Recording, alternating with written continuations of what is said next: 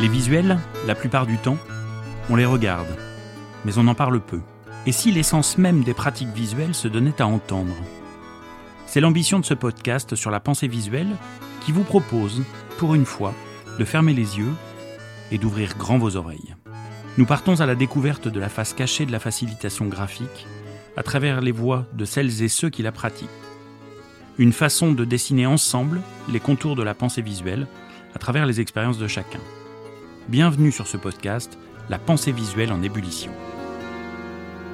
La pensée visuelle en ébullition, un podcast d'Éric Simon.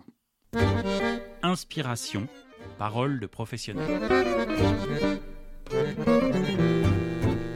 Aujourd'hui, j'ai envie de tendre le micro à Baptiste Schneider qui travaille euh, au Mans. Il est dessinateur de compte rendu et illustrateur d'informations et d'idées. Bonjour Baptiste. Bonjour. Ça va bien? Ça va super et toi? Très très bien. Et donc tu as découvert toi la pensée visuelle il n'y a pas très longtemps en fait. Tu étais tout jeune euh, dans, le métier. Oui, en fait, je suis, euh, ça fait que un an que je propose mes services. Euh, ça fait pas un an que je connais parce qu'en fait, je l'utilisais ça depuis bien longtemps. moi, tout simplement, j'ai commencé dans mes cours. je joignais l'illustration à mes cours pour, parce que ça m'aidait tout simplement à mémoriser mes, mes cours. Puis progressivement, en fait, je me suis rendu compte qu'en adaptant mes dessins au cours, j'apprenais encore mieux. Et puis petit à petit, comme ça, moi j'ai continué pour faire, euh, enfin pouvoir passer mes épreuves, avoir des comptes rendus euh, ultra synthétiques. Et puis c'est il y a un an, euh, avec, j'ai fait un stage du coup chez Rossinkit, qui est une entreprise au Mans, donc avec laquelle je travaille encore en partenariat aujourd'hui. Et j'ai découvert que du coup c'était un métier et que je pouvais le faire pour aider les autres. Donc bah, je me suis dit c'est c'est parti, autant le faire pour les autres plus que le garder que pour soi. Et quand tu dis que tu le pratiquais dans tes cours, c'était lorsque tu étais à l'école primaire, au collège, au lycée ou un peu plus tard? Euh, alors en fait, au collège, j'ai commencé, mais c'était vraiment des dessins qui n'avaient pas forcément de rapport avec le cours, mais ça m'aidait moi, ça m'aidait moi à me concentrer aussi, à avoir les deux, euh, de pouvoir me rappeler du dessin qui était lié à côté du cours, donc vraiment basé que sur la mémorisation visuelle. Euh, après, progressivement au lycée, ça c'est un peu plus euh, euh, spécialisé où justement j'adaptais les dessins, ça, ressemblait de plus en plus à des pictos, je synthétisais mes cours pour me faire des fiches. Et après, à l'université, bah, c'est là où vraiment j'ai exploité le plein potentiel en faisant aussi, en liant avec des cartes mentales et puis du coup l'attrait du sketchnote que je fais aujourd'hui. Et tu as suivi une formation initiale à l'université dans les beaux-arts ou dans un domaine totalement différent?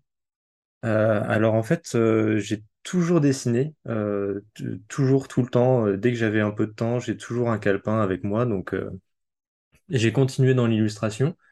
au lycée, j'ai fait un peu d'art plastique, mais c'était vraiment pour avoir une matière dans laquelle je m'épanouisse vraiment. c'est vraiment après le lycée où du coup j'ai fait juste une année de prépa à l'UCO de Laval en licence infographie et métier du multimédia, où du coup là j'ai repris aussi toutes les bases de dessin. Euh, et aussi d'animation, de modélisation 3D, enfin ce qu'on voit aujourd'hui. Et, euh, vu que j'avais envie d'aller aussi un peu plus loin, j'ai fini par quitter les études et euh, continuer en parallèle des études à distance en illustration et design de produits. Ce qui fait que j'ai toujours dessiné au final.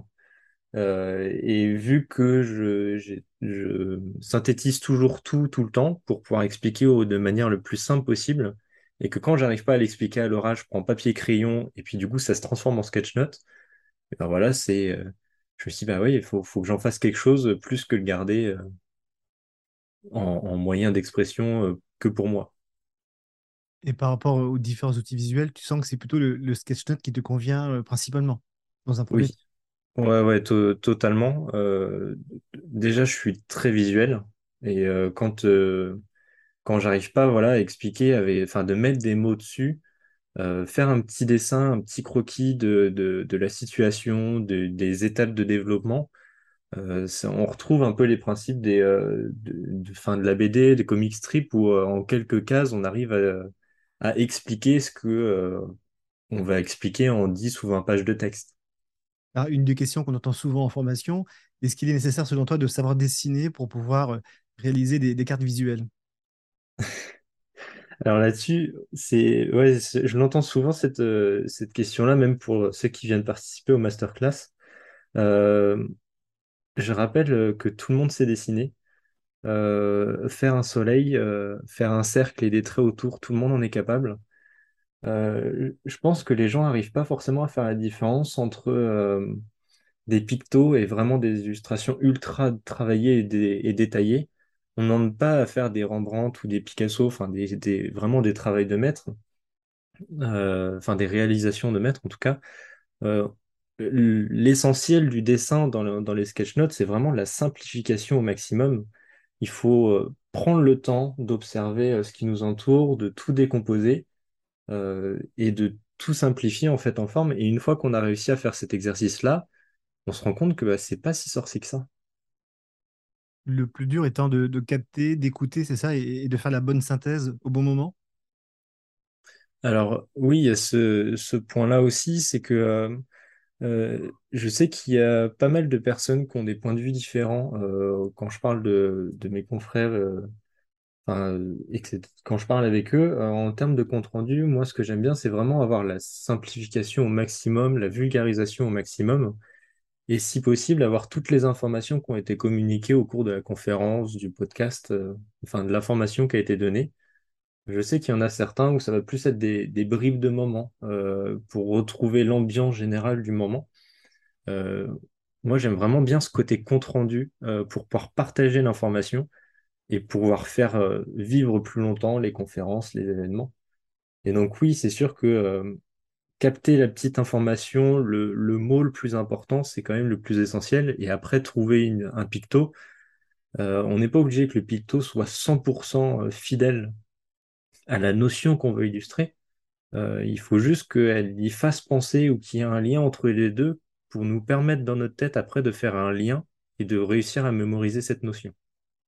Donc si je t'entends bien, tu, tu essaies de, trouver les mots-clés en premier, de les noter et ensuite de faire un travail de lien avec un, des différents pictogrammes, c'est ça? C'est ça. Certains font l'inverse, certains ils vont positionner au début les images et puis mettre le texte ensuite. C'est vrai que les, deux, démarches sont possibles. On voit ça dans, les différents contextes. Oui, ça dépend beaucoup de, euh, ça dépend aussi beaucoup des informations et de la méthode de travail. Euh, je sais que personnellement, euh, les conférences, enfin les sketch notes, etc., quand, enfin, que sketch notes, facilitation graphique, ça porte beaucoup de noms. Quand je le fais lors de conférences, je commence en même temps que la conférence et je le finis en même temps. Je sais qu'il y en a qui font de la préparation en amont, euh, moi, j'aime vraiment capter le moment parce que euh, euh, préparer tout un, décor, toute une notion, alors que potentiellement la conférence va se porter un peu différemment, l'ambiance va être différente, comment va parler aussi le, conférencier, tout ça, ça va influer sur le compte-rendu. Et, comment, Baptiste, du coup, tu, tu prépares ton intervention? Pour pouvoir vraiment improviser, être en phase avec l'interlocuteur. Qu'est-ce que tu fais au préalable? Tu t'entraînes à faire des, dessins, des images, à lire des, informations sur le sujet? Comment tu procèdes, Baptiste? Alors déjà, j'essaye de récupérer le maximum d'informations sur l'entreprise, où est-ce que je vais, que, j'arrive en terrain plutôt connu. quand je dois animer, par exemple, des stands sur un sujet, je me renseigne au maximum pour avoir au moins les bases de discussion, parce que c'est sûr que faire discuter des gens sur un sujet qu'on ne connaît pas, et eh ben ça dure pas très longtemps. Euh, alors que si on a justement quelques bases, et eh ben on va pouvoir euh, chercher un peu plus dans les réflexions, les challenger et avoir vraiment des idées qui vont se dégager, plutôt que juste ce qui arrive sur la couche supérieure. Et sinon après, euh, je, me renseigne dans le domaine histoire d'avoir des références, des, des, liens qui vont se faire petit à petit. Je m'entraîne très peu à faire des pictos en lien avec le travail que je vais produire. Par contre, à côté, je, m'entraîne euh, presque tous les jours au dessin. Donc, ça me permet de pouvoir projeter ce que j'ai en tête directement euh, sur le papier. Et tous les jours, tu fais des défis, des défis personnels ou alors tu t'inscris dans des défis un peu collectifs qu'on peut voir euh, sur les réseaux sociaux? Eh bien, là, par exemple, ce mois-ci, il y a Linktober en ce moment qui est pour les artistes, où c'est un, dessin par jour, et donc c'est toute la communauté d'illustrateurs qui s'y met. Euh, illustrateur et même maintenant élargi aux graphistes, chanteurs, euh, un peu tout le monde dans le domaine de création. Euh, donc là, ce mois-ci, c'est très spécial parce que ça oblige à suivre en plus une liste préétablie. sinon, en général, c'est ça va être de prendre un moment dans la journée. Ça peut être euh, très bien un générateur de mots aléatoires ou j'ai aussi un, jeu de cartes où il faut créer des histoires, mais du coup, je récupère mes cartes et puis ça me donne un lieu, un personnage pour pouvoir créer, euh, créer en fait avec des contraintes.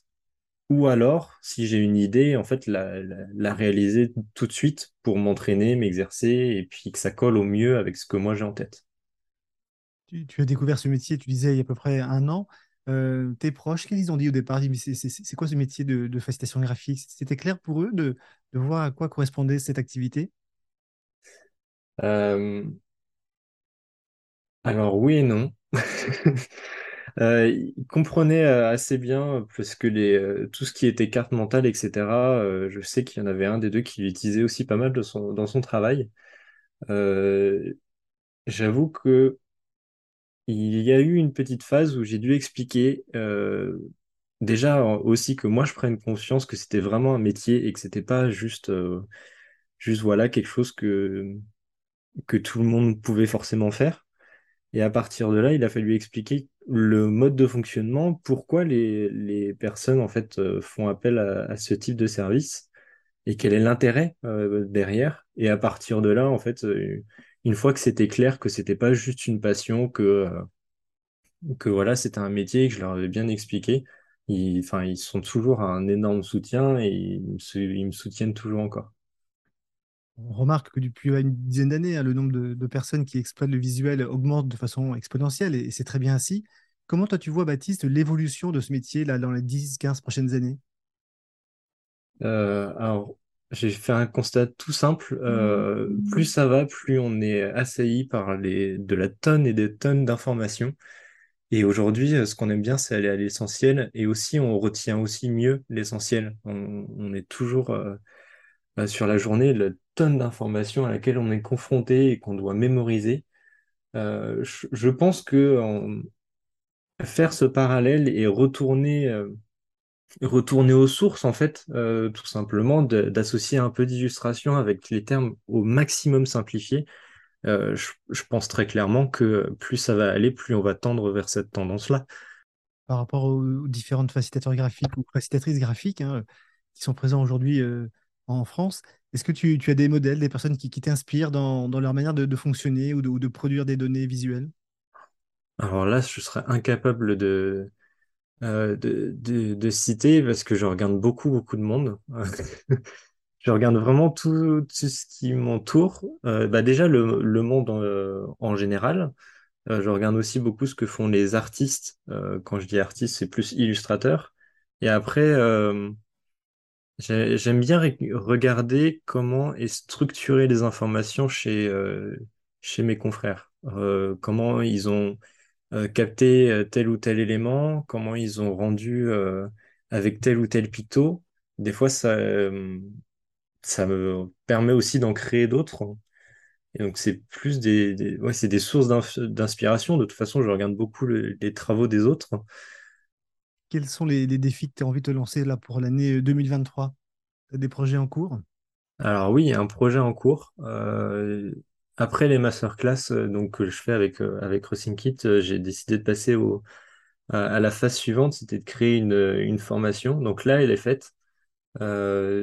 Pour l'instant, elle n'est pas encore disponible, mais enfin, ce sera c'est un mélange de, de vidéos, de cours écrits avec des exercices, des rendez-vous personnels pour qu'on puisse échanger, qu'on puisse échanger et que je fasse un vrai retour, un peu comme des, enfin, vraiment un coaching individuel et personnalisé.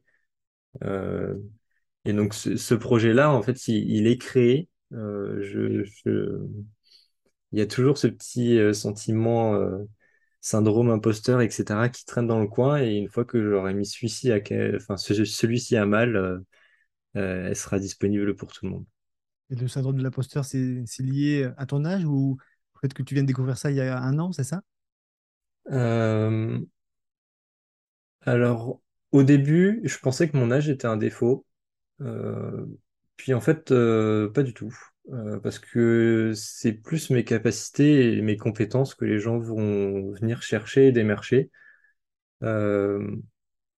J'avoue que avec mon âge, me retrouvais des fois dans, dans dans des conférences de, grands dirigeants, comme c'est déjà arrivé, pour avoir le café Euh, ça fait un peu bizarre et on me demande si je suis là euh, pour, un stage ou euh, juste en vacances. Et bon, c'est un c'est un, une, une vision que je donne de moi et qu'il faut que je que je travaille tout de suite après pour leur pour leur expliquer. Et une fois que c'est lancé, on, casse tout de suite la barrière de l'âge. Après, pour le syndrome d'imposteur, je pense que c'est surtout que vu que j'ai toujours fait ça enfin, toujours dessiné, etc. Et que euh, c'est comme ça que moi, j'ai fini par trouver mon chemin pour pouvoir communiquer avec les autres aussi et mieux retenir avec moi-même. Euh, aujourd'hui, je trouve ça extrêmement simple ce que je fais, alors que ce n'est pas le cas au, final, et je m'en rends bien compte. Euh, gérer les informations, pouvoir synthétiser en direct, trouver des, enfin, l'illustrer, avoir un compte-rendu qui est terminé en même temps qu'une conférence euh, il faut juste que j'ai plus confiance en, en moi. Et à partir de là, ce, ce syndrome-là, je pense qu'il sera, il sera fini. Quel conseil euh, tu donnerais à des, à des amis euh, étudiants qui auraient envie aussi de se lancer dans, dans l'univers de la pensée visuelle? Je pense qu'il faut aller directement à l'essentiel. On, on demande souvent, justement, dans, dans, dans le côté étudiant, de, de faire des lignes et des lignes. Euh, moi, je dirais qu'il faut faire l'inverse. Euh, quelqu'un qui est capable de synthétiser et d'être extrêmement précis en une phrase, il aura, je pense, beaucoup mieux compris ce qu'il fallait dire et expliquer que celui qui va faire trois pages.